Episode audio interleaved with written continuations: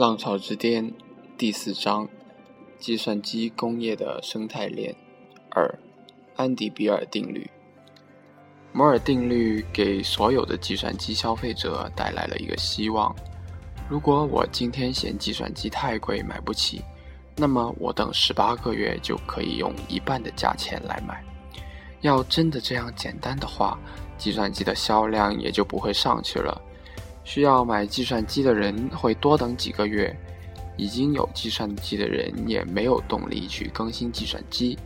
其他的 IT 产品也是如此，IT 行业也就成了传统行业，没有什么发展了。事实上，在过去的二十年里，世界上的个人危机销量在持续增长。二零零四年，英特尔公司估计，五年内，即到。两千零九年，世界上 PC 包括个人机和小型的服务器的销量都会增长百分之六十，远远高于经济的增长。事实上也是如此。在过去的五年里，虽然有金融危机，虽然有三 G 手机和 iPad 这样的掌上设备对 PC 机市场的冲击，PC 机包括服务器的销量还是增长了百分之五十。那么是什么动力促使人们不断的主动更新自己的硬件呢？IT 界把它总结成安迪比尔定律，即比尔要拿走安迪所给的。安迪是原英特尔公司 CEO 安迪罗格夫，比尔就是大家熟知的微软创始人比尔盖茨。在过去的三十年里，英特尔处理器的处理速度每十八个月翻一番，计算机内存和硬盘的容量以更快的速度在增长。但是，微软的操作系统等应用软件越来越慢，也越做越大。所以，现在的计算机虽然比十年前快了一百倍，运行软件感觉上还是和以前的差不多。而且，过去整个视窗操作系统不过十几兆字节大小，现在要几千兆字节，应用软件也是如此。虽然新的软件功能比以前的版本强了一些，但是增加的功能绝不是和它的大小成比例的。因此，一台十年前的计算机能装多少应用软件，现在也不过是装那么多。虽然硬盘的容量增加了一千倍。更糟糕的是，用户用户发现，如果不更新计算机，现在很多新的软件就用不上了，连上网也是个问题。当然，吃掉用户计算机性能的不仅仅是微软公司一家，而是所有的软件公司。而十年前买得起的车照样可以跑。这种现象乍一看是微软公司在和大家作对。事实上，盖茨本人和其他厂商也不想把操作系统和应用程序搞得这么大。据李开复介绍，从本意上，盖茨等人也希望把软件做快做小。盖茨自己就多次说，他过去搞 Basic 只有几十 KB，你们搞一个 .NET 就要几百 MB，其中一定可以优化。当然，我们知道现在微软现在的 .dotnet 比二十年前的 Basic 功能要强得多，但是否强了一万倍？恐恐怕没有人这么认为。就说明，现在的软件开发人员不像二十年前那样精打细算了。我们知道，当年的 Basic 解释器是用汇编语言写成的，精炼的不能再精炼了，否则在早期的 IBM PC 上根本运行不了。但是要求软件工程师使用汇编语言编程，工作效率是极低的，而且写出的程序可读性很差，不符合软件工程的要求，也无法完成越来越复杂的功能。今天，由于有了足够的硬件资源，软件工程师做事情更讲究自己的工作效率、程序的规范化和可读性等等。另外，由于人工成本的提高。为了节省软件工程师写程序和调试程序的时间，编程语言越来越好用，同时效率也越来越低。比如今天 Java 就比 C 加加效率低得多，C C 加加又比二十年前的 C 效率低。因此，即使是同样功能的软件，今天的比昨天的占用硬件资源多是一件在所难免的事情。虽然很多用户很是反感新的软件把硬件的提升所带来的好处几乎全部用光了，但是在 IT 领域，各个硬件厂商恰恰是靠软件开发商用光自己的硬件资源得以生存的。举个例子，到两千零五年上半年，因为微软新的操作系统 Vista 迟迟不能面世，从英特尔到惠普、戴尔等整机厂商，再到 Marvel 和 Sega 等外设厂商，全部销售都受到了很大的影响。因为用户没有更新计算机的需求，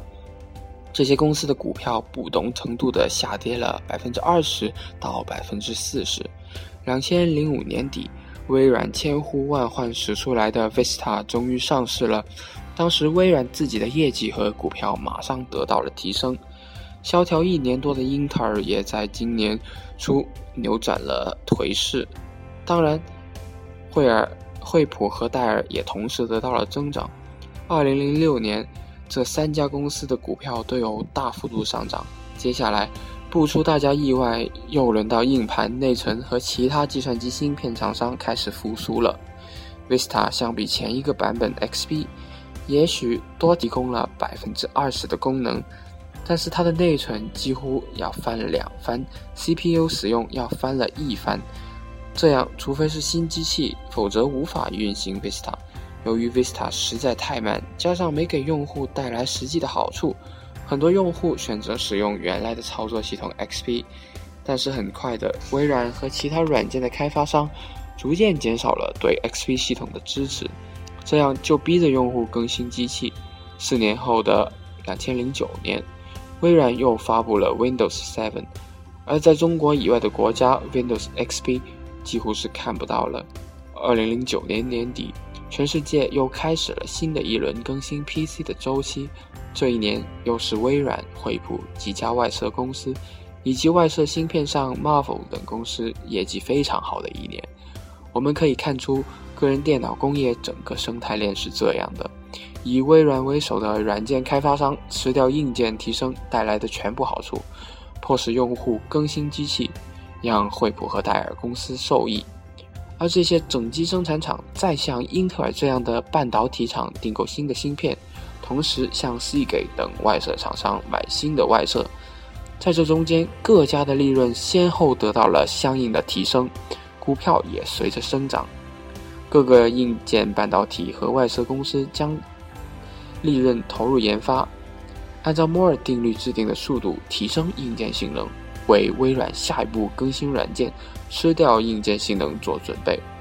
华尔街的投资者都知道，如果微软的开发速度比预期的慢，软件的业绩不好，那么就一定不能买英特尔等公司的股票了。对用户来讲，现在买一台能用的计算机和十年前买一台当时能用的计算机，花出去的钱是差不多的。如果不是中国制造促使计算机降价，还会因为通货膨胀在绝对价格上略略有提高。当然，微软和其他软件开发商在吃掉大部分硬件提升好处的同时，或多或少的会给用户带来一些新的东西。因此，人们把这个时期的 PC 产业格局描述成 Wintel，即 Windows 加上 Intel。如果在美国，始于三十年前的信息革命是基于个人电脑和互联网的。那么在亚洲，主流则是手机和移动通信。今天的手机处理器一般都有两个部件，一个是数字处数字信号处理器 DSP，和一个微机处理器，类似通用处理器 CPU。今天一个中档手机的计算性能超过了五年前的个人微机，而且还按着摩尔定律预计的速度在增长。虽然在手机行业，到两千零八年还没有一个类似微软的通用操作系统公司存在，但是手机制造商自己、运营商和增值服务商加在一起，起到了微软的作用。他们在提供新的，但是越来越消耗资源的服务，使得用户不得不几年更新一次手机。到二零零八年后，全世界手机和移动通信的格局又几乎回到了当年 v i n t e l 的格局。Google 的 Android Android 渐渐起到了当年微软 Windows 的作用，而高通、博通和 Marvel 这一大两小的基于 ARM 手机芯片公司，起到了当年英特尔和 AMD 的作用。也许这个格局可以描述成 Android，而安卓以外的主要手机操作系统，无论是苹果的 OS 还是诺基亚的塞班，都是安卓的兄弟。它们源于同一个内核，Unix Linux。如果上一次 PC 的产业链从操作系统到芯片再到微机还是自然形成的，这一次 Google 干脆主动将手机产业链整合起来，搞了一个安卓联盟。在这里面，除了安卓操作系统和上述的芯片厂商，还有主要的手机厂商摩托罗拉、三星、索尼、爱立信。以及 HTC，从 PC 到手机，安迪比尔定律照样适用。两千零八年底上市的 HTC 第一代安卓手机 G1 主屏只有六百兆赫。两千一零年初，他为谷歌制造的 Nexus Nexus One 超薄手机主屏达到了一 G 赫兹，即一千兆赫兹。不到十八个月，速度基本上翻了一番。但是现在 G1 已经慢得很不好用了。就这样，安迪比尔定律把原本属于耐用消费品的电脑、手机等商品变成了消耗性商品，刺激着整个 IT 领域的发展。